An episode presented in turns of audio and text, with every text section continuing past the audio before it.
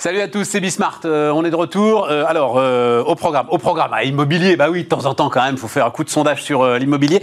On va, on va redémarrer d'ailleurs avec avec Christine Fumagali, qui est la, la, présidente du réseau Orpi, qui est la première. Je me souviens, Christine, vous avez été mm. la première à me parler de. C'était Orléans, c'est ça Quelle mémoire? Le, ah, mais, mais le centre d'Orléans, le boom du centre d'Orléans. Si on est. Exactement. Elle est habitée dans le centre d'Orléans, c'est qu'effectivement, il va y avoir un monde d'après. Pardon, c'est une plaisanterie. donc, on va faire un point là-dessus, euh, monde d'après, pas monde d'après, tout ça, ce que veulent les gens. Et puis, euh, sur l'immobilier, il y a mm. quand même toujours des choses très intéressantes. Euh, je vous poserai la question de savoir si vous êtes un peu comme les promoteurs dans le, la crainte d'une d'une crise immobilière qui vient, enfin en tout cas de très fortes tensions sur les marchés. Et puis, vous avez une initiative très intéressante pour les nouvelles formes de travail dont on parle beaucoup ici sur Bismarck.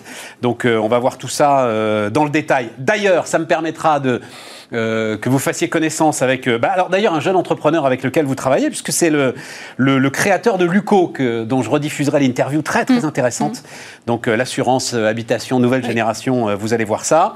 Ensuite, alors autour de l'industrie. Là, on va discuter avec ça. Alors, il y, a deux choses. la première, c'est le boom du vélo, etc. Et tout. Bon, qu'est-ce qui est véritablement made in France aujourd'hui dans les vélos? Pas grand-chose quand même.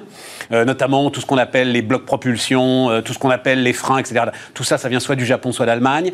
Euh, il se trouve que là, il y a des entrepreneurs qui veulent essayer de faire de plus en plus de choses en France. Et en l'occurrence, là, alors c'est du très haut de gamme, hein, euh, Colline, qui vous propose, enfin en tout cas, il se retourne vers le crowdfunding. Donc l'idée, c'est vous proposer à vous directement de financer une forme de relocalisation industrielle.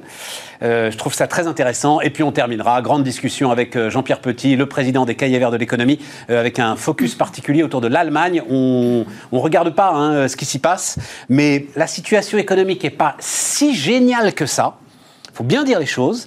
Et puis, ils ont quand même une sacrée échéance en septembre, là. Hein. C'est, ça y est, Angela Merkel s'en va en septembre. Donc voilà, c'est parti, c'est Bismart.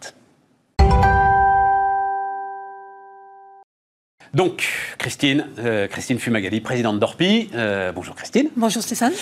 Alors donc, Orléans.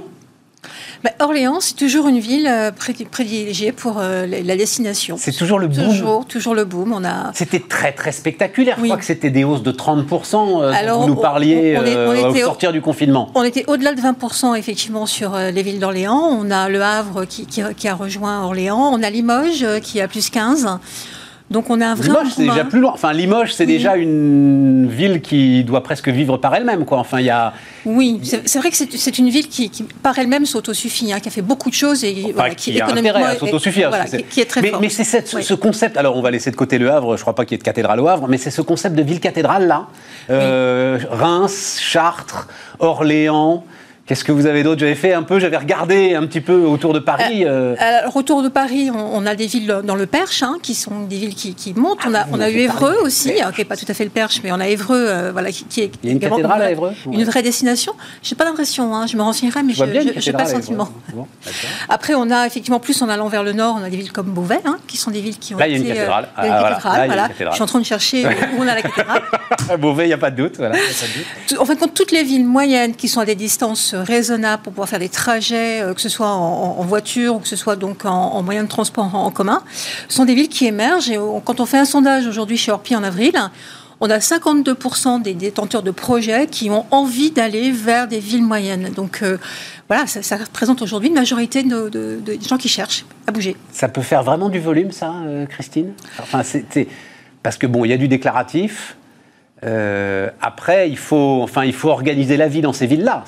Alors, ce qui est à surveiller, c'est la façon dont les, les, projets vont se terminer. Mais, on a quand même 23%, donc euh, presque un quart des projets qui aujourd'hui nous disent on, veut absolument, on finalise. Quand vous dites un quart des projets en volume, est-ce que je peux avoir une idée en volume de ce que ça représente? C'est quoi? C'est 10 000, 20 000, 50 000 projets? Alors, si on parle du nombre de transactions chez Orpi, on est à plus de 40 000 euh, transactions à l'année. je vous laisse faire le calcul. Ça représente déjà un, mouvement important vers les villes moyennes. On a également euh, des, clients qui flèchent également sur les zones rurales, notamment les, investisseurs. Ça, euh, c'est également une vraie tendance. C'est que tout le monde a entendu que ces zones rurales et que ces zones en ville moyenne, donc plutôt les régions et hors métropole, sont en train de prendre de la valeur.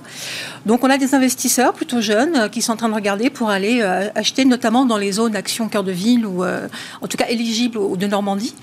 C'est peut-être aussi une bonne façon aujourd'hui euh, d'arriver à faire fonctionner ce, dispositif. Quoi, qui je connais pas. Là, je dois vous dire, je connais pas. Il y a tellement de dispositifs de défiscalisation immobilier. Celui-là m'avait échappé. C'est quoi le dispositif de Normandie? Alors, le dispositif de Normandie, c'est toute la partie aide que l'on peut avoir euh, fiscal, en, fiscalité, dans la mesure où on achète un bien dans des villes qui sont éligibles, donc qui ont fait acte de candidature.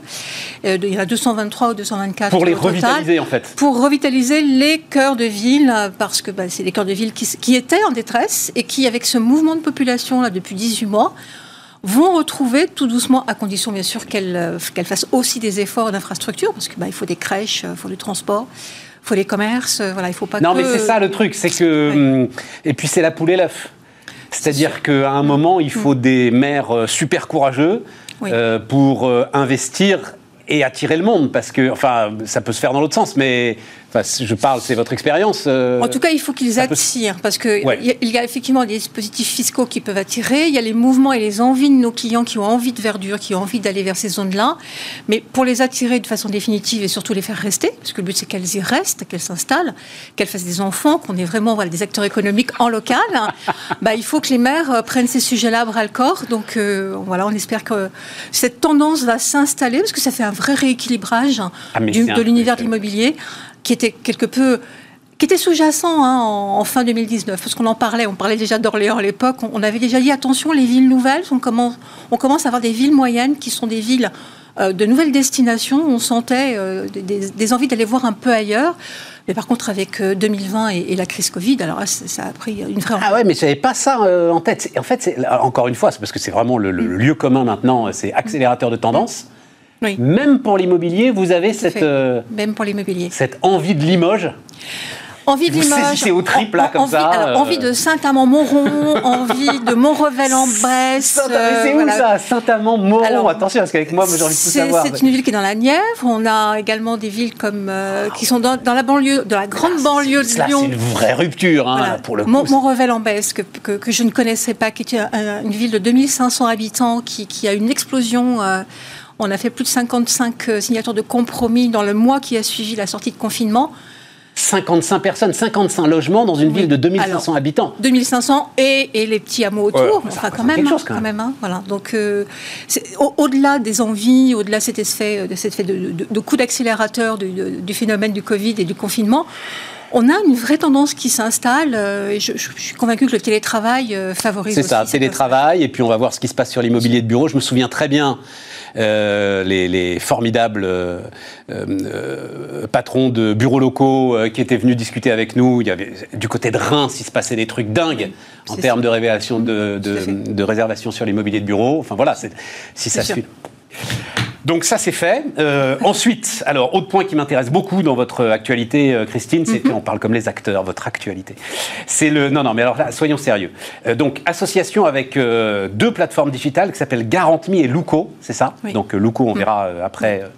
Vous verrez ce que c'est avec Raphaël Vullierme. donc qu'est-ce que offre garantie de loyer impayé. Racontez-moi un petit peu pourquoi vous voulez changer la donne là-dessus. Alors on veut changer la donne parce qu'on s'aperçoit qu'il y a deux choses. Il y a d'une part une friction euh, du marché entre les locataires et, les bailleurs, euh, une tension qui s'est créée avec ce marché, cette offre et de, euh, demande qui, est complètement déséquilibrée. Et puis ces exigences... Trop de demandes, vous voulez dire. Trop de hein. demandes, trop d'exigences des bailleurs sur les garanties et sur les niveaux de revenus et les cautions, etc., qui créent une vraie tension et qui empêchait beaucoup de nouveaux, de nouveaux acteurs sur le monde du travail comme euh, les CDD, les auto-entrepreneurs, les chefs d'entreprise qui se retrouvaient euh, ne pouvant pas accéder au logement parce que ne rentrant pas dans les cannes de la garantie des loyers impayés. Et on s'est dit, c'est pas possible, il faut qu'on arrête de dire non aux clients. En gros, si vous étiez salarié, ça allait, sinon vous êtes voilà. foutu. Et comme on sait que le salariat et le CDI sont quand même plutôt en perte de vitesse et qu'on est sur des vraies tendances de mobilité, ils ont dit il faut absolument réfléchir. donc on s'est dit il nous faut une solution qui permette l'accès au logement à toutes ces personnes qui travaillent, qui ont un emploi, qui ont décidé de faire autre chose que du salariat classique en, CDI et qui sont tout à fait solvables avec une, caution qui leur permet d'accéder au logement. Et de l'autre côté, on sait qu'un bailleur, lui, ce qui le fait trembler au quotidien, c'est est-ce que je vais toucher mon loyer? Dans quel état je vais récupérer mon logement? Et pour garantir au bailleur de, de, toucher à date fixe un loyer qui va juste lui permettre de payer l'emprunt qu'il a sur son bien sur lequel il investit, on a trouvé une solution d'assurance avec Garantme, entre autres, qui nous permet de pouvoir euh, joindre les deux bouts. Et on offre aux locataires une plus grande possibilité d'accès au logement et également à nos bailleurs plus, de sécurité.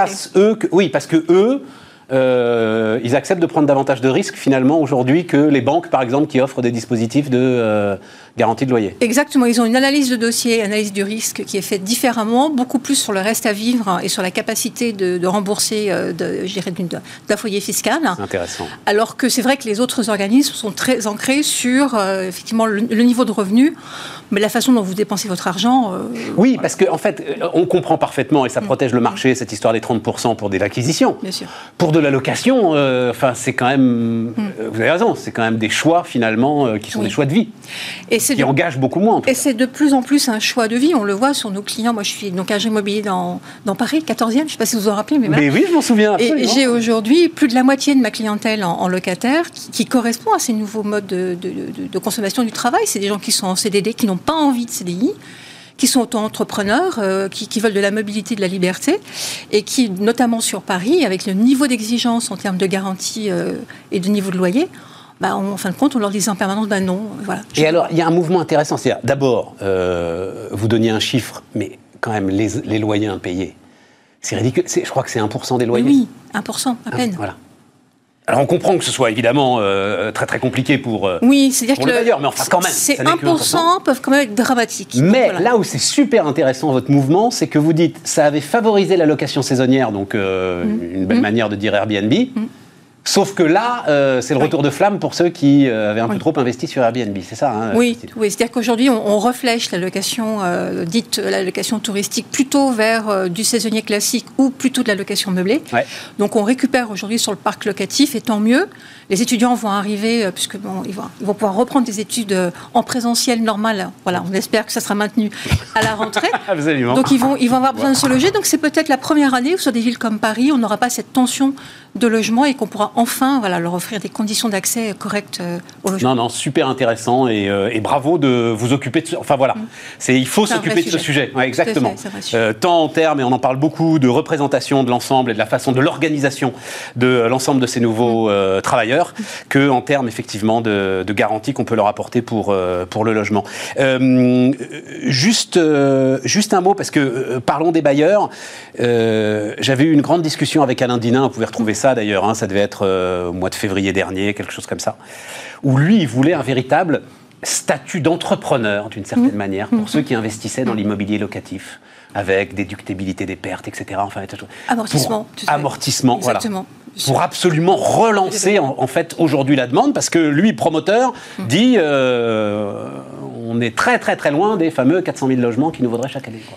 Aujourd'hui, cette clientèle dite euh, clientèle d'investisseurs, et ça concerne tout un chacun, parce qu'on est, tous euh, investisseurs à un moment ou à un autre, et potentiel en tout cas, on n'est pas sur l'institution. Non, non, non, on, est bien d'accord, hein. particulier. En fin de compte, euh, aujourd'hui, oui, il y a des dispositifs fiscaux, on en parlait tout à l'heure, il y a des possibilités de, sauf qu'elles correspondent à un carcan dans lequel tout le monde ne rentre pas. Et aujourd'hui, celui qui veut investir et placer de l'argent pour sa retraite, voilà, pour capitaliser dans l'investissement locatif, aujourd'hui n'a pas de statut. Le, statut lui donnerait en tout cas une raison économique hein, d'exister, un vrai statut économique. C'est la reconnaissance qu'ils ont un rôle à jouer. Et plutôt que de toujours être en train de leur dire euh, c'est pas bien et de, flécher en fin de compte Vous êtes des rentiers, etc. Voilà. bah oui, discours que moi-même j'admets, je tiens assez régulièrement. Voilà, qui est dangereux parce que ça finit, ils finissent par l'entendre et, ça crée un climat de tension alors qu'on a besoin. Si, on veut du logement euh, investisseur, il nous faut des investisseurs. C'est clair. Et il nous faut des locataires. Il nous faut les deux. Donc arrêtons d'opposer les modèles. Et ce que vous dites, euh, Christine, c'est le statut pour vous est presque plus important qu'une carotte fiscale supplémentaire euh, qui serait attachée à ce nouveau statut. Ah, moi, je trouve que L'effet levier, on l'aurait déjà sur la, reconnaissance officielle de l'existence et de l'intérêt de l'existence de l'investisseur, qui aujourd'hui quand même assez malmené, il faut, le reconnaître. Et comme euh, acteur économique. Exactement qui sert à loger les gens, ce qui n'est pas un détail. Bien sûr. Aujourd'hui, c'est presque une honte d'arriver dans une agence immobilière et de dire je veux investir. Tellement on a essayé d'ancrer euh, dans, la psychologie de nos, concitoyens cette notion que voilà, l'investisseur, c'est un rentier. Voilà, donc quelque part, bout, c'est pas beau. c'est juste un acteur économique qui fait tourner l'économie locale qui non délocalisables, c'est juste, voilà, c'est juste extraordinaire pour nos, nos, quartiers, nos villes, nos régions. Ah, mais et puis, et puis c'est une grande cause nationale. Bien hein, sûr, je crois que... donc il serait temps. Donc je rejoins M. Dinan bien sûr, sur ce, projet. c'est bien, une sorte d'union sacrée. Mais oui, bien sûr, sur les bonnes idées. Hein. mais alors justement, Christine, vous, alors, mais peut-être qu'on aura l'occasion de se reparler, mais Orpi est ainsi faite, donc vous terminez un mandat de 4 ans, c'est ça, à la présidence d'Orpi? Exactement, à la fin de l'année. il n'est pas renouvelable ah, il, est renouvelable deux fois. C'est-à-dire qu'on peut faire 12 ans euh, à la présidence du réseau Orpi. Moi, j'ai pris la, décision de ne pas me représenter. Je portais un, projet et le projet sera mené à bien à la fin de l'année. Donc, je, suis fière des résultats. La, marque est portée aujourd'hui euh, à un niveau auquel elle n'a jamais été. Donc voilà, marché, et, marché rempli. Enfin, globalement, c'est digitalisation, c'est ça le, la clé du truc? Digitalisation, innovation, à destination de nos clients, du parcours de nos clients, du parcours également de nos collaborateurs en agence. Et puis également positionner la marque Orpi. Euh, se concentrer sur leurs tâches de conseil et d'accompagnement en éliminant les tâches chronophages. Mais bien sûr. Mais bien sûr. Nos conseillers, nos agents immobiliers, ils sont là pour conseiller un client, comme le nom l'indique, pour l'accompagner et éviter qu'il fasse des erreurs de choix, de stratégie. Quand on voit euh, la façon dont on doit traiter aujourd'hui des dossiers qui est de plus en plus chargé en, documents à demander, un document de vente, quand j'ai commencé ma carrière... C'est la loi Allure, c'est les 200 voilà, pages. Un compromis, c'est 4 pages. Aujourd'hui, ça fait 200 pages. c'est du délire. Donc il faut qu'on automatise toutes ces tâches qui n'ont aucune valeur ajoutée et qu'on concentre nos humains, nos, nos experts et l'intelligence humaine sur l'accompagnement et la relation client. Bien sûr, ça c'est une évidence. C'est ce qu'ils veulent en plus eux aussi, j'imagine. Mais bien sûr, c'est le bon conseil au bon moment par rapport à votre projet. Non, non, mais je parlais des, de, de, de, vos de vos conseillers, de vos agents. Euh, je pense que c'est bah, le métier recrute toujours. Euh, alors le métier recrute et rendre le métier intelligent, lui en faire des tâches intelligentes, on, sera aussi beaucoup plus euh, sexy pour pouvoir recruter toutes ces nouvelles valeurs. Oui, on recrute. Hein. Nous, on a, on a environ 1000 postes en recrutement en permanence tous les ans tous les profils sans expérience nécessaire on vous forme. On a tous les parcours euh, prévus et tout est digitalisé par, en formation chez Orpi. Donc, euh, vous venez comme vous êtes, comme dirait une marque. C'est déjà pris, ça. C'est déjà pris comme bah slogan. Euh, venez comme vous êtes. Merci, Christine. Christine Fumagali, donc, la présidente d'Orpi pour quelques mois encore. Voilà. Merci, Stéphane. Était notre invitée sur Bismart. On repart, on repart avec Thibaut Alm qui est avec nous. Bonjour Thibaut. Bonjour. Fondateur de Colline, ça va, je prononce bien, Colline Exactement, tout à fait. alors, on va parler de vélo, hein, euh, je le disais. On va parler, euh, Bordeaux, c'est ça euh... Biarritz. Biarritz. Attention, c'est pas pareil. J'étais pas très loin quand même. Ah ouais, tout à fait. J'étais pas très, très... Vu de Paris, je pas, voilà, hmm c'est là-bas, quoi, vous voyez ouais. Et alors, et, pourquoi ce Colline? Enfin, ça vient d'où? Juste euh, un petit mot comme alors, ça Alors, en fait, l'idée de Colline, euh, c'était déjà de sortir de l'univers technique. En fait, c'est de faire des vélos euh, pour l'usage quotidien. Donc, on ne s'adresse pas à des personnes qui sont forcément connaisseurs du ah, passionnés du vélo. Donc, finalement, c'est c'était ouais, le nom parce que ça. C'est personnifier le vélo en fait. C'est donner une identité au vélo qui est un, qui est, un vélo qui peut s'adresser aux hommes comme aux femmes et du coup, le prénom, selon l'écriture, peut être masculin ou féminin. D'accord. Oui, c'est pas écrit comme le prénom, c'est écrit avec deux E, N. Alors, c'est écrit comme un prénom anglais. Ah, d'accord. Voilà. D'accord. Euh, tout à fait. Parce que, euh, d'ores et déjà, vision internationale aussi ouais, tout à euh, pour fait. vous Tout à fait. C'est ça, hein, les nouveaux entrepreneurs. Et alors, donc, alors, il y a plein de choses qui m'intéressent. D'abord, euh, on va aller sur le crowdfunding parce que je trouve ça très intéressant. Puis c'est en train de partir de partout. Donc euh, voilà, euh, vous allez me dire ce qui vous intéresse dans cette histoire. Mais d'abord, le boom du vélo, vous le vivez vous aussi là aujourd'hui? Enfin, on parle que de ça depuis maintenant un an. Exactement, exactement. Alors nous, on a commencé à donc travailler on est sur, le très haut de gamme. Hein, on est sur le très haut de gamme. On a commencé à travailler sur sur Colline fin 2012. Donc c'est c'est quelque chose de, de longue date. Ouais. on profite aujourd'hui aujourd'hui du boom du vélo, mais surtout du, euh, du, au fait que nous, on fabrique en France, on fabrique dans nos ateliers. On va le voir là, euh, justement. donc, hein, contrairement à beaucoup de fabricants euh, qui, qui sous-traitent la fabrication en Asie. Alors, c'est vrai qu'on voit, on va le voir d'ailleurs, on va voir notamment l'ensemble des tubes là, qui sont en carbone, voilà, c'est ça. Après tout, alors on va parler du moteur ensemble. Après tout, tout le bloc, enfin, vous faites du Shimano comme tout le monde finalement, tous les freins, etc. Ça vient du Japon, non? Non. non? Non, non, pas du tout. donc en fait, on, nous, on, travaille en, en interne, on fabrique toute la partie composite, donc toute la partie carbone, voilà. le cadre. C'est ce qu'on va voir là, hein, voilà, la, découpe des plis carbone. Exactement. Donc là, c'est vraiment un travail très complexe, très minutieux. On a 313 plis carbone sur chaque cadre, donc c'est 313 couches carbone euh, mises à la main une par une. Donc on fait toute cette étape de fabrication. Euh, on a développé toute l'électronique qui est spécifique, donc ça c'est euh, des composants qu'on a développés du côté de Bordeaux. L'électronique, c'est le bloc moteur, ça Alors c'est batterie, l'écran, c'est tout le bloc moteur. On travaille avec un sous-traitant américain. On a un moteur spécifique. Alors nous on est sur un moteur beaucoup plus puissant que ce qu'on peut retrouver sur les vélos traditionnels parce que c'est des vélos qui sont essentiellement destinés à être des speed bikes. Donc on a toute la gamme qui est déclinée en speed bikes. Ce sont des vélos qui vont à 45 km/h. Donc il y a beaucoup plus de puissance. Et on n'utilise pas euh, spécialement de, transmission type Shimano ou, SRAM euh, parmi les plus connus. On utilise des composants euh, qui sont un petit peu plus premium, plus sélectifs, comme on a une, par exemple on a une boîte de vitesse intégrée dans, dans le vélo. Et ça c'est fabriqué en Allemagne. Donc c'est Pignon qui fabrique ça. Donc c'est les anciens de chez Porsche. J'ai reçu les concurrents de Pignon. Vous avez des Français qui font ça, qui sont allés avec Valeo, là Oui, tout à fait. Ben oui Tout à fait. On les connaît bien, on est aussi en discussion. Euh, mais en effet, c'est le même, même type de... moi, je suis pas du tout... Euh, hmm. euh, pas du tout extrémiste du Made in France. C'est ouais, démarche intéressante. Voilà, c'est la démarche intéressante. Hmm. Et moteur quand même, parce que le, le moteur lui-même... Ouais globalement, il est Bosch, non euh, Non. Ça peut être autre chose que Bosch? Ouais, tout à fait, tout à fait. En fait, Bosch, Shimano euh, font des moteurs pédaliers plutôt euh, orienté pour des vélos à assistance électrique, donc qui vont à 25 km/h. Donc ça fonctionne en 36 volts. Euh, nous, on est sur des moteurs qui sont plus puissants. Ils supportent 1500 watts. Ils fonctionnent en 48 volts. Et ils viennent des États-Unis alors? Et ils sont d'origine américaine, tout à fait. Ouais, Quand vous dites d'origine américaine Alors il y a une partie fabriquée en Asie, mais comme tous les moteurs. Oui, ah bah, non, non, euh, mais en effet, c'est une conception vraiment. En fait, aux États-Unis, ils se vendent pas de vélos qui vont à 25 km/h avec des puissances de 250 watts. Donc c'est des vélos qui sont tout de suite sur les puissance de 500 watts. À l'américaine. À l'américaine. et euh, donc c'est plus orienté speed bike. Il euh, faut savoir quoi là, il y a plus de puissance, plus de, contraintes. Euh, de fatigue, etc. Sur et, et, là, en ce moment, où sont Parce que j'imagine que vous êtes, vous vivez les pénuries, les tensions sur les fournisseurs, les choses comme ça. Alors forcément, il y a. par, exemple, sur les pièces un peu plus traditionnelles, par exemple les pneus, on travaille avec Schwalbe. Euh, là, on est sur des. Ouais, en effet, il y a quand même des délais à rallonge, donc il faut euh, prévoir dès maintenant des stocks euh, sur un an.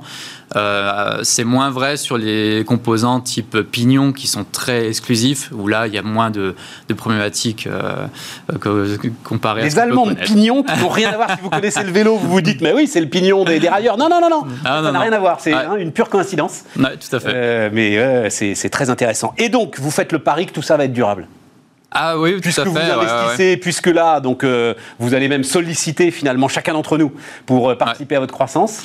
Euh, vous estimez que tout ça est durable et qu'il faut monter l'outil industriel. Exactement, exactement. En fait, le marché du vélo se structure. Le marché du speed bike, alors, est complètement inconnu en France.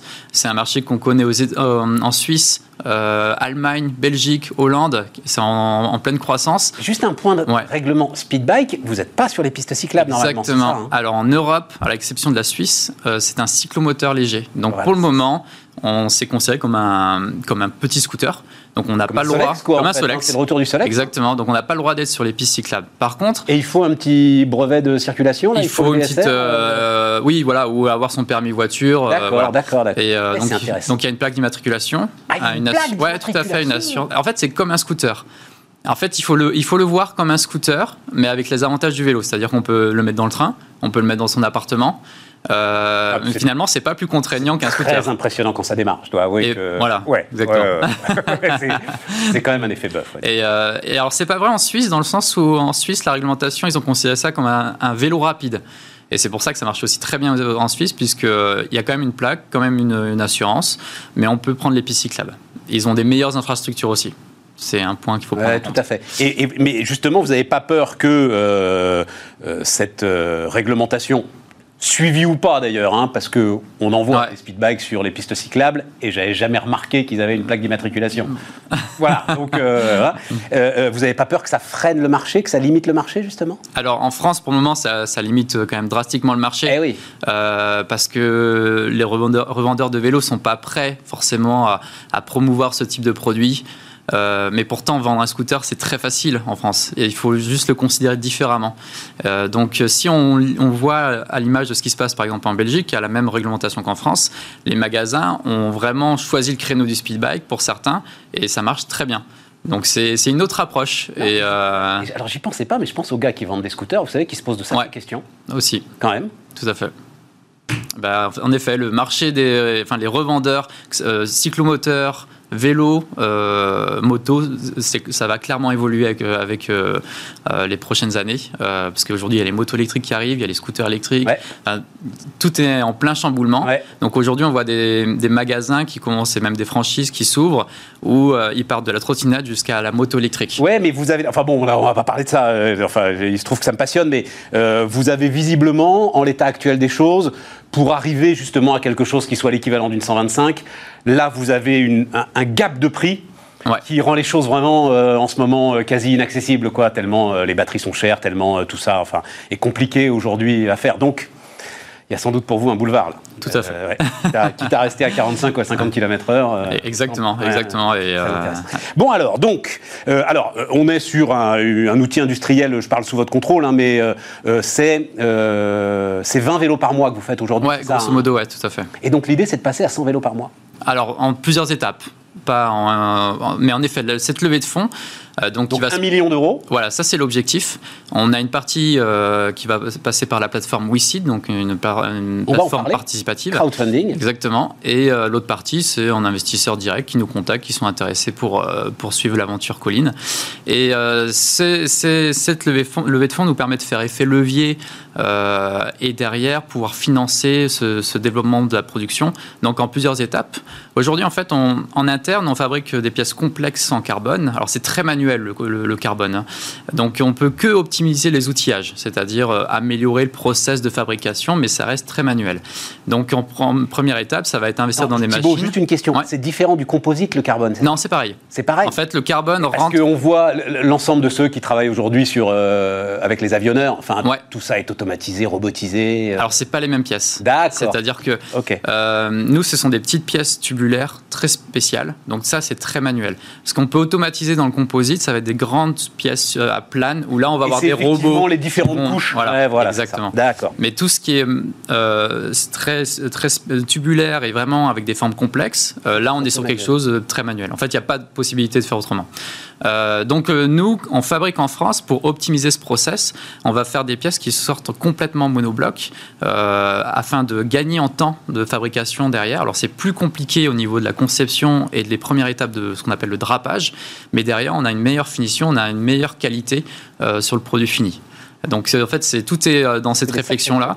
Et c'est euh, fabriquer en France, c'est pas euh, l'objectif, c'est pas de faire la même chose qu'en Asie, mais juste en disant on fabrique en France. l'objectif, c'est surtout innover le process, faire ce que là où les autres fabricants peuvent pas faire avec leurs sous-traitants. Mais alors, t'entends très vite. Le, c'est vraiment passionnant. Le, globalement, là, sur les perspectives que vous offrez, la solidité que vous démontrez et tout, mais enfin, vous levez de l'argent à claquant des doigts. Pourquoi est-ce que vous allez Parce que c'est pas de la dette, c'est bien vous allez faire du crowdfunding euh, en equity, c'est-à-dire vous allez vous retrouver avec 600 euh, personnes à votre capital, euh, Thibault, vous êtes sûr du truc là? Ah oui. Alors le crowdfunding, c'est pas si euh, c'est pas si compliqué que ça. Non, c'est pas compliqué. Bah, on attend la première assemblée générale. Non, en fait, ce qui se, dans le crowdfunding, ce, qui se passe, c'est qu'on crée une holding qui permet de rassembler tous ces investisseurs et on représente cette holding afin de faciliter au niveau de l'AG. Et... Pourquoi Pourquoi Alors ça crée aussi une communauté. C'est pas. il faut le voir aussi comme une communauté. C'est finalement des gens qui croient au projet, donc entre guillemets des petits ambassadeurs. Euh, c'est plutôt animé euh, euh, cet aspect-là. Et c'est pas. voilà, finalement, quand on cherche des investisseurs, c'est aussi le réseau qu'on recherche. C'est aussi pas forcément uniquement l'apport financier. Et l'intérêt du crowdfunding, c'est aussi ça. c'est quelque chose qu'on ne met pas forcément suffisamment en avant. Et ne pas aller bah, plus grand, plus fort, ouais. c'est pour pas vous diluer, vous voulez garder le contrôle alors il y a des étapes, en effet. Là, on est sur. à mon avis, là, vous allez solliciter deux trois investisseurs professionnels. Ils vous font un chèque de 10 millions d'euros du jour au lendemain. Je pense. non, mais sérieusement. mais en effet, évidemment. En effet, mais c'est des étapes. Voilà, c'est ça. mais vous diluez à ce moment-là. exactement. Au bout d'un moment, en fait, là, on est quand même sur une mise sur le marché. C'est un marché qui est en pleine structuration. Euh, d'ici quelques années, euh, la société sera vraiment bien implantée et là, on pourra envisager quelque chose de plus, euh, plus important. L'outil industriel, il est à Biarritz Exactement. Et il restera sur le secteur. Peut-être pas à Biarritz même, mais sur le secteur. Sur le secteur. vous avez tout ce qu'il faut là pour monter en puissance et pour Exactement. Monter en Exactement. Et puis, vous développez quand même beaucoup la vente directe. C'est-à-dire que le sujet, on parlait des revendeurs, mais visiblement pour vous, euh, la vente directe est sans doute quelque chose de plus efficace, non? Alors en fait, ce qui se passe, c'est que, hum, alors dans un premier temps, on a fait beaucoup de ventes directes. Maintenant, on a de plus en plus de magasins intéressés pour travailler avec nous, et c'est important d'avoir une antenne locale euh, pour la maintenance, le SAV, pour les services autour du vélo. Euh, demain, ce qu'on ce qu'on va faire, c'est surtout travailler la personnalisation exclusive. ce qu'on est capable de faire là où les autres fabricants ne peuvent pas intervenir, c'est faire un vélo à la carte. Euh, avec des choses qui sont même pas euh, dans notre offre. C'est-à-dire, euh, vous voulez telle couleur, on est capable de le faire. Vous voulez telle incrustation dans la peinture, on peut le faire. Vous voulez des, manivelles polies à la main, on est capable de le faire. Et travailler sur ces choses-là qui finalement rendent le produit complètement unique. et ensuite le, faire le relais avec notre magasin local. Et 30 secondes, récupérer la. J'ai vu, vous voulez donc progresser sur le moteur, récupérer la puissance du freinage? Récupérer l'énergie de la puissance du freinage. Pour... Mais c'est des dispositifs, ça, qui sont des dispositifs de. Alors, on parlait de l'avionique tout à l'heure, mais super élaborés quand même. Ouais, alors il y a quand même déjà des systèmes qui existent, ouais. mais on veut aller plus loin. C'est-à-dire que aujourd'hui, les systèmes qui récupèrent l'énergie sont, permettent de récupérer 5 à 10 grand maximum euh, sur la capacité de la batterie. Ouais.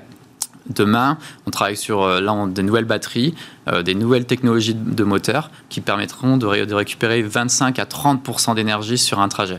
Donc on est beaucoup plus euh, élaboré, on va avoir quelque chose de beaucoup plus poussé. Et ça, c'est grâce notamment à notre positionnement premium, où on peut se permettre d'innover, d'avoir des composants certes plus coûteux, mais plus aboutis techniquement. Ça s'appelle Colline, donc avec deux œufs. Merci beaucoup, Thibaut, d'être venu nous, nous raconter tout ça.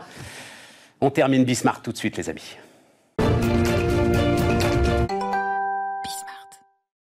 On repart les amis, on repart avec Jean-Pierre Petit, le président des cahiers verts de l'économie. Salut Jean-Pierre. Salut Stéphane. Merci beaucoup de, revenir nous voir, dernière fois de l'année d'ailleurs, hein, puisque euh, on va tirer le rideau de fer quand même euh, bah, à, la fin de, à la fin de la semaine prochaine. Pas rideau de fer. Hein C'est pas rideau de fer. Mais justement si, rideau de fer, voilà, parlons-en alors. Élection, l'autre match France-Allemagne. D'abord, alors euh, ça sort un petit peu de notre, de notre champ habituel, mais je sais que tu regardes ça avec beaucoup d'attention, mmh. la vie politique en France, même si c'est pour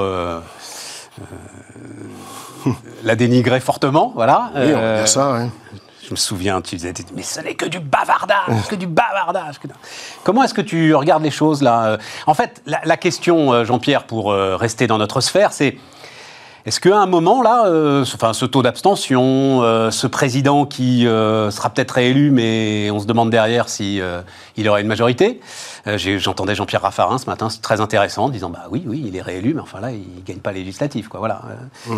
Raffarin disait, c'est intéressant. Raffarin disait, on a un président qui a un problème de parti et on a un parti leader qui a un problème de président, c'est-à-dire qu'il n'y a pas de leadership. On a des républicains qui n'ont pas de leadership et un président qui n'a pas de parti. C'est moins qu'on puisse dire, oui. Oui, voilà, c'est ça. Voilà. Et donc, comment est-ce que, est-ce qu'à un moment euh, quand même, ça va pas un petit peu les, préoccuper? Ce que je remarque depuis le quinquennat, hein, euh, c'est que fondamentalement, euh, l'élection législative ne sert plus grand, à grand chose. Mais comment ça, elle sert plus à grand chose Mais non, voir, là, mon vieux les, gens, les Français sont légitimistes, hein, donc ils accordent la majorité, enfin, quel que soit le degré de popularité. Non, non, mais regarde. ce matin disait. Regarde Chirac en, 2002, c'est le premier. Hein. En 2002, il l'emporte avec à peine 20% des, des suffrages exprimés au, premier tour. je mais pas sur une réélection. Tout le problème, bah tout le problème de la vague, tout le problème de la vague. Oui. Mais c'était 97, c'était une fausse réélection. on sortait de cohabitation. Il est élu en 95. Il est élu en 95, il perd législative. Hum. Et donc, en fait, d'une certaine manière, il est réélu en 2002. C'est presque une, tu vois, une, nouvelle vague. Tu as Hollande en 2012. Enfin, tu vois, et tu as le nouveau celui que personne n'attendait deux ans auparavant, Macron, qui arrive sans parti. Oui. Sans parti, avec une majorité à l'Assemblée nationale. Oui, sauf que là, il n'y aura plus l'effet de surprise. Il n'y aura plus le. Tu vois. Je suis d'accord avec ça. Ça, c'est juste. Voilà. Il n'y aura pas l'effet de surprise. Mais néanmoins. Moi, je crois qu'il y aura un gros, si Macron repasse, il y aura un gros taux d'abstention, peut-être pas aussi fort que celui des régionales, mais un gros taux d'abstention, mais in fine, les gens lui donneront une majorité. Il est laminé partout. Enfin, c'est, j'avoue que c'est spectaculaire là. C'est les mecs du, de la République en marche qui sont laminés. Mais oui, mais il n'aura pas meilleur. Qu'est-ce que tu veux mettre à la place? C'est ça le problème. Qu'est-ce que tu veux mettre à la place? Bon, après, il y a Marine au deuxième tour, euh, semble-t-il, malgré tout. Qui aura sans doute les mêmes problèmes, d'ailleurs. Euh, ah bah, je, problème en même de décuplé. Oui, voilà, problème décuplé. Et après, tu as ah, effectivement, alors Mélenchon est dans les choux, évidemment, et je prends les quatre premiers hein, de, 2017, et tu as, alors, alors Fillon a fait quand même, malgré ses problèmes, avait fait 20, et tu as des types, euh, bon, Xavier Bertrand, qui peut accrocher un 14-15 pour l'instant. Alors peut-être qu'il va réussir à transformer l'essai euh, euh, de ce point de vue, parce que son gain par rapport aux dernières élections est énorme, Xavier Bertrand. Peut-être, mais c'est pas acquis. C'est un ancien ministre euh, sarkozyste, etc. Ah, ça c'est sûr que. Il est quand même pas. Enfin, c'est pas le perdreau. Enfin, c'est pas. Je veux dire, faut qu'il arrête de nous. Voilà. Alors là, il nous fait des grandes déclarations avec une détermination. Mais les Français en ont déjà entendu de la du centre droit ou de la pseudo droite française. ça, ça, fait des ça fait des décennies qu'il n'y a pas de mec de droite, en fait. Non, mais en fait, le sujet, l'histoire telle que on peut la raconter là, et c'est en ça où ce que disait Raffarin, qui a quand même, aujourd'hui, il est un peu retiré du truc, et il a quand même une très, très solide expérience. L'idée, c'est qu'en fait, on va peut-être chercher un profil de Premier ministre. Finalement, si tu veux, tu as un Macron réélu, ok, réélu, et puis derrière, bah, tu auras en fait un chef de campagne, le, le, LR battu, euh, sera en fait chef de campagne euh, législative et Premier ministre. D'une certaine manière, c'est Édouard, Philippe, c'était un, bah, On n'en est pas très très loin. Ah, bah exactement, on n'en est pas très très loin. Ça, ça veut dire euh, continuation. voilà. la, seule véritable évolution, c'est qu'au fur et à mesure des problèmes du déclin de la France, du déclassement, appelons-le déclin, déclassement, décadence, tout ce que tu veux, c'est qu'au fur et à mesure, si tu veux, l'écart au deuxième tour se réduit entre une formation qu'on va qualifier de populiste et une formation du système, sachant que la, la, gauche est dans les choux. La gauche. Oui, oui, totalement. Elle est totalement dans les choux, dans, les intentions de vote et même dans la reconnaissance même de leurs idées ou, de leurs pseudo-idées ou de leur absence d'idées. On va voir, ça va être intéressant d'ailleurs de voir l'île de France. C'est-à-dire qu'on va voir, là, pour la première fois, on a une sorte de tube à essai sur euh, une région quand même très très importante, euh, une alliance à trois, et on va voir ce que ça va donner. On va voir même comment leurs propres électeurs vont se comporter. Parce que je vois dans le, dans le résultat des élections, outre le fait que c'est pas, pas très intéressant pour les élections présidentielles parce que tu as un taux d'abstention de 60%, tu as une composante locale qui joue énormément, et la troisième chose, c'est qu'il y a une prime au sortant. On le voit à la fois dans les formations de gauche traditionnelles, dans les formations de droite traditionnelles. Donc c'est pas très, c'est pas extrêmement utile si tu veux. Alors après l'alliance des trois euh, contre Pécresse, si Pécresse un temps soit peu s'est mobilisé son, son électorat, euh, joue un peu contre l'extrême droite euh, et joue un peu contre la gauche sectaire radicale comme elle a déjà commencé de, de le faire euh, dimanche soir, elle devrait passer. Ou alors si elle ne réussit pas à passer, c'est qu'elle est pas très bonne. Hein. Excuse, mais enfin voilà. Non, non, mais bon. Parce que pour se payer des pulvars et des hautains quand même dans le Conseil régional d'Île-de-France, faut quand même le faire. Déjà qu'on a Hidalgo à la mairie. Alors non, mais ça, ça, ne, ne, ne pas sur ce terrain-là. C'est même pas un point de vue. C'est même pas un point de vue de fond, si tu veux. Non, c'est pas un point de vue de fond. Non, mais c'est pour ça oui, mais... pas partir sur ce terrain-là. c'est pas un, point de vue de fond. C'est quand même pas très intéressant. une question de qualité de la classe politique française aussi. Alors c'est pour ça que je te parlais de bavardage depuis des années et des années. C'est des années que tu me parles. Il y a quand même eu un déclassement. Moi, tu veux, quand j'étais étudiant à Sciences Po, on avait Giscard d'Estaing. Alors on peut penser ce qu'on veut de Giscard d'Estaing, mais si tu regardes les, les ministres, le, premier ministre qui était mon prof à Sciences Po, d'ailleurs Raymond Barre, etc., c'était quand même, je m'en souviens très bien, quand même d'un autre niveau. Alors c'était droite, gauche, c'est pas, pas la question. C'était quand même largement supérieur en termes de recul, de culture, de connaissances économiques, scientifiques, etc. Et le déclin de ce strict point de vue, il a commencé avec Mitterrand, d'ailleurs. Je dois le reconnaître. Bon alors. Euh, non mais bon, c'est de l'histoire, ça. Mais euh, non, non, mais tout ça pour euh, aussi venir sur notre sur notre élément allemand alors, parce que tu t'intéresses beaucoup à ça. Donc c'est, ce sera le premier grand rendez-vous de la rentrée en fait. Oui, voilà, fin élection, du mois de septembre. Fin du mois de septembre. Mmh. là, je regardais. Donc tu me dis, donc la, la CDU-CSU a publié son programme. Mmh. Armin Lachette, alors donc c'est le, bah candidat putatif à la succession d'Angela Merkel, tu me disais c'est pas joué. Euh, c'est pas joué qu'il soit. que ce soit lui. que ce soit lui. Parce que les, les, les sondages sont. D'abord, la CDU, ça a eu beaucoup, eu beaucoup de problèmes au cours des dernières années. notamment après la crise des migrants, etc. Il y a eu la progression de l'AFD qui a reculé à cause de ces problèmes.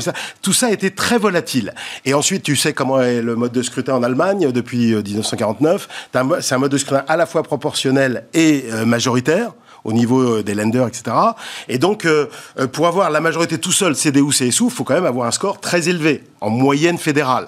Et ça, il n'est pas du tout acquis qu'il l'est. Donc, ça veut dire qu'il doit composer. Composer qui? Alors, il y a l'allié fédéral, l'allié du parti libéral FDP, ouais. mais il faut qu'il fasse 5% au niveau national. Et puis, tu as les Grunen. Alors, Grunen, d'Annalena euh, euh, qui euh, est la leader, enfin la Baerbock, pardon, qui est la, la leader, enfin l'une des deux leaders euh, des Verts. Les Verts en Allemagne n'ont rien à voir avec les nôtres, hein, enfin pas, pas grand-chose à voir avec les nôtres, et ils sont assez ouverts. D'ailleurs, dans, dans certains lenders ou dans des villes, ils peuvent gouverner ensemble, voilà. Et, et, et donc ça change pas mal les choses, si tu veux, parce que tu pourrais avoir une majorité CDU, CSU, Vert. Absolument. Tu l'as dans, dans, dans, certains lenders. Dans certaines collectivités territoriales en, en, en Allemagne, absolument. Euh, et donc, euh, aujourd'hui, moi, moi, ce que j'ai remarqué dans les élections locales, c'est assez volatile. Euh, notamment en Saxe dernièrement.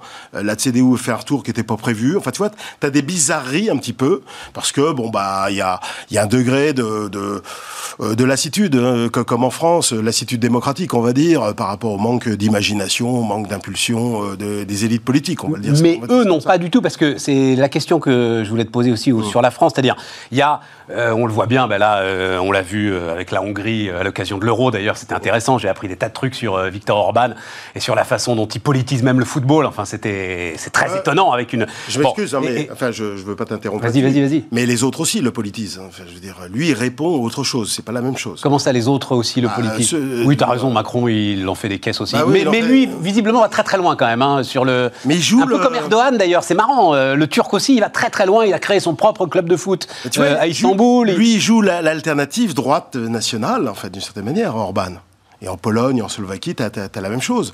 Et en fait, Orban est le produit, enfin, euh, les, les, comment dirais-je, les velléités nationalistes que tu vois en Europe centrale, c'est euh, la réponse de quoi? Bah, La réponse de euh, du déclin européen, d'une manière générale, du déclin du fonctionnement institutionnel de l'Union européenne et de la crise des migrants, ne l'oublie pas. Oui. Ça, c'est le leg, enfin l'un des legs d'Angela Merkel. Elle a foutu un bordel sans nom en Europe centrale, mais, mais, en Italie. Euh, et n'oublie pas que si on dépend d'Erdogan, aujourd'hui, l'épée de Damoclès d'Erdogan sur les, sur les réfugiés, c'est grâce à Madame Merkel. J'aimerais bien qu'on fasse un, un, petit bilan là-dessus. Et Armin Lachette, en l'occurrence, euh, l'a soutenu euh, dans cette histoire-là. Sur, cette histoire-là. Sur cette histoire-là, il n'a pas été le cas d'ailleurs de pas mal d'autres membres. Ce n'était pas le cas d'autres barons, effectivement, de. Non, mais Armin Lachette, si tu veux, globalement. Ce qui le rend peut-être d'ailleurs plus compatible, effectivement, avec les Verts pour. Euh, ce qui le rend plus compatible de ce point de vue. Ah non, mais en fait, il fait comme Angela Merkel, il ramasse partout. En fait, Angela Merkel, en 16 ans, elle a été surtout attentive à quoi? Ses sondages. Voilà, c'est ça, en fait. Fondamentalement. C'est une femme sans vision oui, mais ça, tu. Non, non, mais je te dis, non, non, non, mais ça, tu nous as. Non, mais attends, femme. Tu nous as déjà fait le sketch sur. Non, non, non, mais je veux pas faire un truc personnel, mais je veux dire, sur les 16 dernières années, enfin, depuis 2005, depuis qu'elle a été élue, fondamentalement, euh, l'Allemagne n'a pas de vision. C'est le vide stratégique total. Non, mais sur le plan, au-delà de l'économie, je veux dire. Elle, a la vision de ses vieux électeurs qui ah, veulent ne rien changer. Bah oui, mais à un moment, enfin. Euh, oui, mais la grosse Suisse. Ah non, mais le problème, c'est qu'il y a des défis ailleurs qui s'appellent Chine, qui s'appellent Trump, qui s'appellent Erdogan. ils en parlent qui s'appellent Poutine, qui s'appellent plein de choses qui s'appelle transition numérique sur lesquels ils sont en retard, qui s'appelle rénovation des infrastructures. Enfin, il y a d'autres problèmes. On ne peut pas gérer l'avenir d'un pays uniquement en tenant compte. Effectivement, c'est le pays le plus vieux, enfin l'un des pays les plus vieux du monde, puisque les plus de 65 ans représentent 21% de la population. L'âge médian est quasiment à 47 ans, un petit peu moins. Hein. Donc euh, c'est évidemment, je comprends. Hein. Mais euh, si tu veux, euh, l'Europe existe. Il n'y a pas que l'Allemagne. Et puis il y a, il y a besoin d'avoir une autre ambition pour le, le, futur de l'Allemagne. Alors, bah, parlons-en justement. Est-ce que hum. Donc euh, dans le programme CDU-CSU, le plus grand défi de politique étrangère et de sécurité est posé aujourd'hui par la République populaire de Chine, écrivent-ils, euh, un rival systémique, donc ça c'est le nouveau terme, rival systémique, qui sort de l'OTAN. Oui, mais je me demande moi aussi ce que ça veut dire, rival non, mais c'est du baratin encore. Tu vois, c'est un truc pour, non, mais, combler les insuffisances passées. Parce que s'il y a bien un chef d'État ou de gouvernement systémique. qui a été naïf Allez, du... Non, non, mais attends, attends, parce que euh, nous aussi, Biden non, mais disparaît, euh, eh ben, les, Américains disparaissent, rival systémique. C'est le nouveau vocabulaire de l'OTAN, ça, Je te parle au cours des, des, des 10-15 dernières années. Euh, ceux qui ont été les plus naïfs du point de vue de la politique de la concurrence, de la politique commerciale à l'égard de la montée chinoise, pas montée commerciale, montée technologique, politique et militaire, c'est bien l'Allemagne. Ça, je peux te le dire. Voilà. Euh, bah, en quoi ils ont été naïfs Enfin, ils ont euh, profiter de la montée en puissance de l'usine chinoise en vendant des masses de euh, machines mais ça, pas une stratégie. Ensuite, ça, c'est une vision. Bah, c'est leur stratégie mercantile. C'est une bah, stratégie. Bah, bah, oui, mais c'est pas une stratégie. Alors, c'est pas. Non, pour moi, c'est pas une stratégie. C'est très court terme, si tu veux. C'est pour aider effectivement les parts de marché, enfin sauvegarder les parts de marché. À court terme, tu te fais une industrie de la machine-outil qui est la meilleure du monde. C'est pas. Mais elle l'était avant. C'est pas, pas, vrai, ça. Je suis pas d'accord avec toi. Puisqu'elle l'est, autant aller servir les marchés qui achètent. Je, je vais te dire une chose. Les parts de marché, quand même, commencé à baisser en, Allemagne, alors moins que nous, mais dans les dernières années, ils ont baissé. Les coûts de production, les coûts salariaux unitaires de l'Allemagne, qui s'était nettement amélioré après Schröder dans les années 2000, ont rejoint l'Europe. Les gains de productivité, parce que ça sert à rien de faire des parts de marché pour faire des parts de marché, les gains de productivité ont décliné en Allemagne en relatif à nous. Les taux de marge ont baissé. La profitabilité, la productivité du site industriel allemand décline. Voilà la réalité allemande. D'accord. Donc c'est une vision purement court-termiste, très sondage, etc. Avec une vision un peu cucul-praline, euh, euh, très euh, égocentrique, rentière, je, la fermière qui garde ses sous, quoi, en fait, et, et qui, compte ses sous. Non mais c'était ça Attends, elle, sur la crise Lehman et sur la crise de la dette souveraine, elle a dit quoi aux pays d'Europe du Sud et à la France? Elle a dit faites comme nous, baissez les salaires. Ah, vous avez salaire trop Ok, ça. Euh, ah bah mais, non, non, mais sur la crise de la souveraine, d'accord, mais on ne peut pas dire deux choses, Jean-Pierre. On peut pas dire, elle a eu tort de laisser rentrer les migrants, ce qui a été un geste, chacun en pense ce qu'on veut, mais ce qui a été un geste quasi révolutionnaire, voilà, je vais le dire comme ça, euh, au cœur de l'Europe, et dire c'est une fermière qui compte ses sous, tu vois. Euh, enfin, elle a été capable de choix, elle aussi, de choix politique fort. C'est la contradiction, c'est-à-dire qu'elle a été extraordinairement exigeante à l'égard de ses partenaires européens. Et on est ensemble quand même depuis 1957.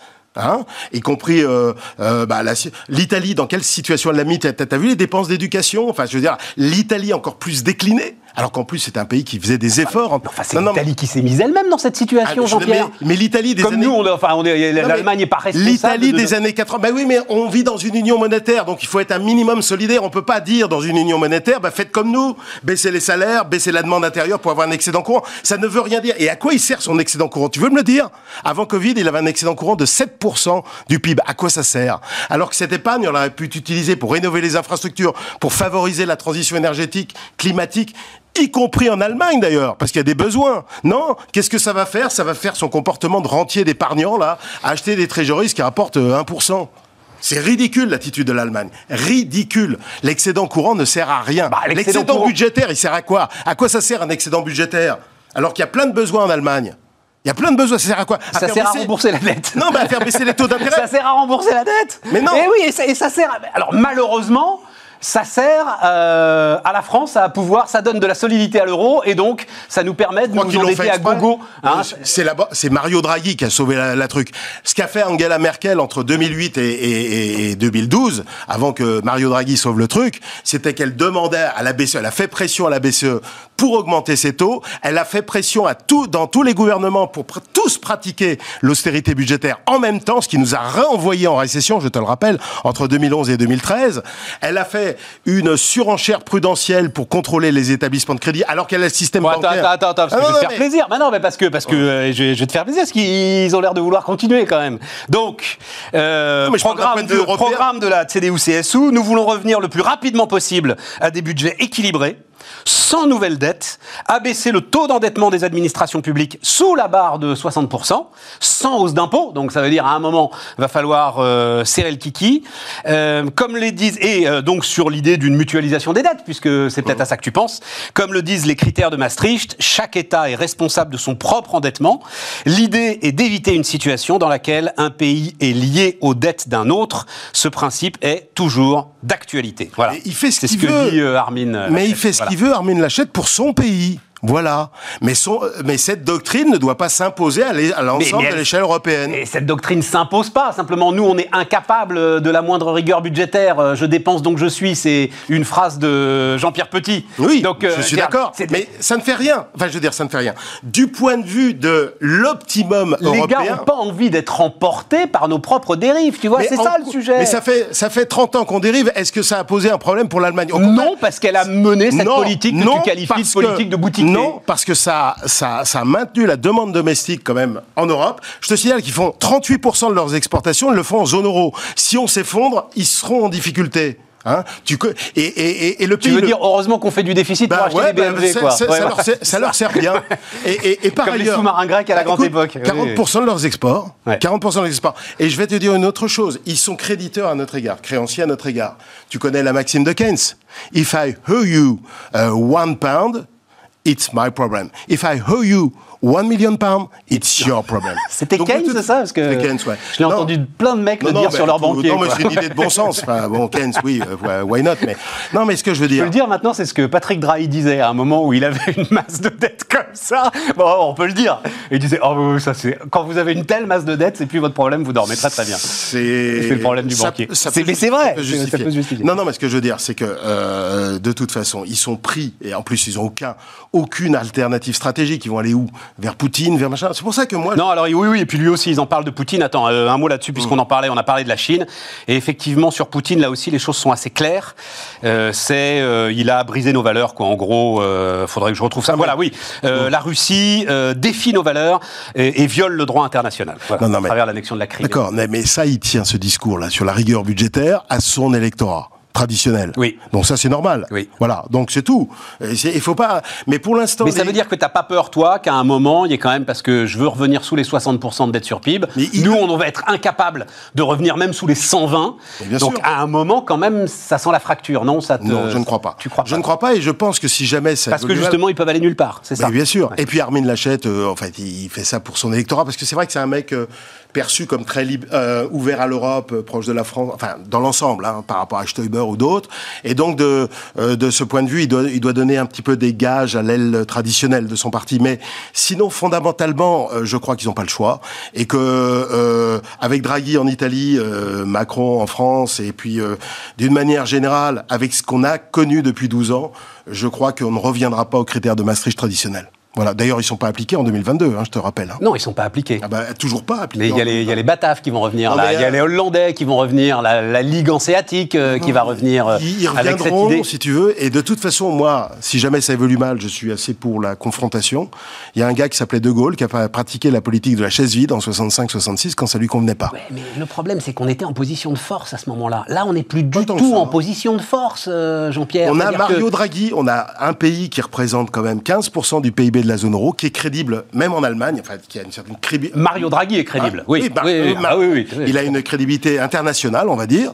On a Macron qui tient à peu près euh, la route, c'est mieux qu'avant, etc. Euh, on aura le, euh, les pays d'Europe du Sud qui sont considérablement améliorés, l'Espagne et la Grèce, etc. Donc si jamais ils sont agressifs à notre égard, il faudra aller se confronter à eux. Voilà. Mais on ne peut pas revenir aux critères de Maastricht.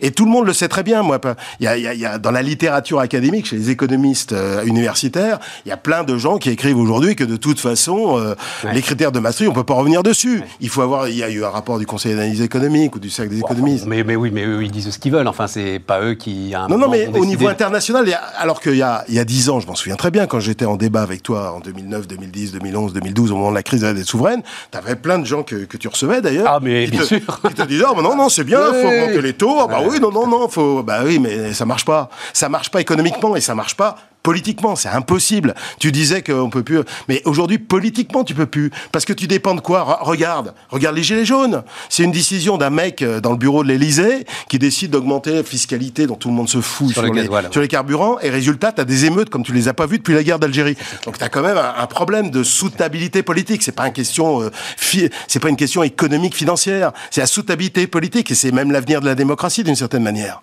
Voilà. Donc euh, on s'en fout de. Ce qui... ça marche pas et ça pourra pas marcher. Oui. Ce qui nous amène à, enfin, un autre débat, enfin qu'on n'aura pas, mais ce qui derrière pose alors à ce moment-là, la question de l'annulation d'une partie de cette dette, c'est-à-dire que à partir du moment où tu dis, euh, euh, je sais que toi tu es favorable à ça, hein, euh, à partir du moment où tu dis, on peut plus, il peut pas y avoir de retour en arrière, et surtout, on boucle la boucle. Nos démocraties sont quand même trop fragiles pour qu'on prenne le risque de l'austérité, quoi. Globalement, voilà, c'est ça le, Bien sûr. Et de toute façon, la dette, on l'annulera d'une façon ou d'une autre, hein, de toute façon. Si on a des taux d'intérêt réels négatifs, comme c'est le cas aujourd'hui, et qui risquent de durer très longtemps, eh ben, en fait, euh, in fine, au fur et à mesure du temps, pour un équilibre budgétaire donné, enfin, pour une politique budgétaire donnée, on, annule, on finit par annuler la dette fondamentalement. Ah oui, mais enfin, il faut quand même pas mal de temps avant. Ben je, je prends le pari avec toi, avec toi que ça va durer très très très longtemps. Des taux d'intérêt négatifs? Ah oui, réels négatifs. Réels réel négatifs. Mais réels négatifs. Ah bah oui. C'est pour ça qu'il ne faut pas trop se plaindre de la remontée de l'inflation. C'est-à-dire si on enlève un petit peu d'inflation et quand même un petit si peu on a deux, Si on a 2,5 3 euh, dans les prochaines années, euh, bah, personne n'est jamais mort d'une inflation à 2,5 3. Si, si on revenait à une inflation à deux chiffres, là, comme dans les années 70, je sais ok. Mais qu'on sorte des pressions déflationnistes qu'on a connues depuis les Man Brothers, avec une inflation euh, euh, surtout en Europe, en Europe continentale, euh, désespérément faible, eh bien tant mieux qu'on revienne à 2,5 deux, ou un truc comme ça. Euh, donc, on conclut, élection allemande, donc début septembre. Et puis je voudrais juste... ne lisez pas donc ce qu'écrit la CDU-CSU, on s'en fout complètement, voilà, nous dit Jean-Pierre Petit. Et J'avais juste un point que je voulais regarder ce que font les Verts, vas-y, vas-y. C'est que l'économie allemande est considérablement affaibli. Hein. Parce que le monde. C'est passé là, par l'année? Non, mais du même. Oui, ça, alors ça, on nous sortait là, on pouvait pas écrire, euh, lire un, un, un, article du Figaro l'an dernier, dans lequel on ne disait pas, bon bah. C'est génial l'Allemagne, sur le plan économique, sur le plan sanitaire. Sur le plan sanitaire, on s'appelle qu'ils tiennent pas compte des euh, tests post-mortem. Donc on verra ça dans 2-3 ans. Oui, mais ça, on verra, on verra. Sur le plan économique, ils ont fait moins 5,1 l'an dernier. La zone euro hors Allemagne a fait moins 7,3. Donc deux points d'écart. Cette année, ils vont faire combien? 3,8. Et, et la zone euro hors Allemagne va faire 6,2. Donc on va complètement combler. Il n'y a pas d'avantage économique à l'Allemagne. L'Allemagne est à moins 7 au T1, je te le rappelle. Donc il n'y a pas d'avantage à l'Allemagne. C'est les Bataves, c'est les Hollandais. Et si je peux rajouter une petite chose Alors toute petite, mais t'as plus de voix, c'est pour ça que, c'est que le, le, le modèle allemand. Pas te donner un coup à boire. Oui, oui, pour fêter la, la, saison. Euh, le modèle allemand est, est, en perte de vitesse. Dépendance très forte à l'égard des énergies fossiles. Euh, le modèle qui n'est pas compatible avec l'environnement, notamment la chimie. L'automobile thermique ça, c'est un vrai sujet. Dépendance très forte à l'égard des chaînes de valeur internationales, et c'est dangereux. États-Unis, Chine, euh, Royaume-Uni, vieillissement accéléré, décomposition du système bancaire. Il y a plein de trucs qui fonctionnent pas en Allemagne. Et ça, je, je remarque. Alors, il y a des trucs qui fonctionnent mieux que chez nous. Ça, la formation professionnelle, il n'y a pas, il a pas photo. Le fonctionnement du marché du travail, il n'y a pas photo. La recherche-développement est plus élevée que chez nous. Il y a plein de trucs qui fonctionnent mieux. Mais les trucs qui fonctionnent pas, souvent en France, je crois qu'on les néglige oui, considérablement. L'Allemagne, il y a une sorte de fascination. Voilà, mais idiote. Et, l'Allemagne sous-performait la zone euro en 2018-2019 avant la crise Covid. Ça, ça c'est un peu oublié aussi. Eh oui. Bien. Merci Jean-Pierre.